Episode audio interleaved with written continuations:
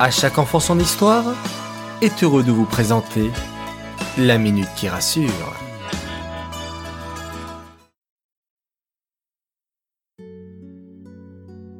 Coucou mes chers enfants.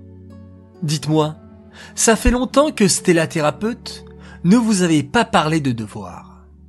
Il y a des choses dans la vie qui ne sont pas faciles.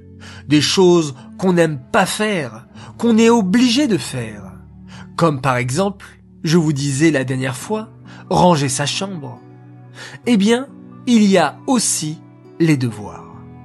Je vous comprends les enfants. Nous aussi les adultes, on n'en garde pas un très bon souvenir.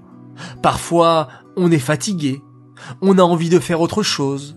Bref, on n'est pas motivé. Alors, Stella a quelques astuces pour vous. Juste pour que ce soit plus agréable. Déjà, premièrement, ne regardez pas le mauvais côté. Sinon, vous n'aurez pas envie. Regardez plutôt le bon côté des choses. Vous allez faire vos devoirs et le plus vite possible et vous serez vite débarrassé. Pourquoi attendre la dernière minute?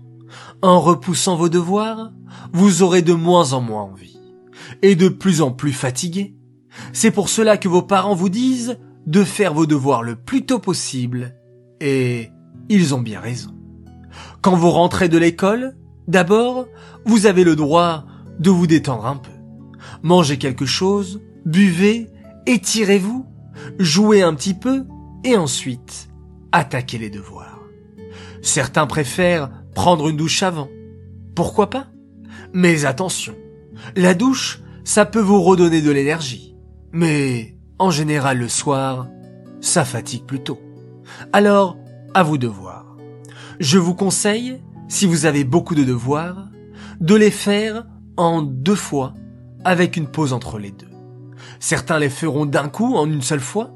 C'est aussi une bonne idée pour être tranquille après. Autre astuce, vous pouvez grignoter en même temps des morceaux de fruits coupés, des fruits secs, du chocolat, de préférence le chocolat noir. Ça va vous aider à vous concentrer. Vous pouvez aussi mettre un peu de musique douce. Mais surtout, pas d'écran en même temps, car vous risquez de vous déconcentrer. Je vous souhaite surtout de réussir dans vos études, de prendre goût à vos études, et j'espère que ces petits conseils vous aideront.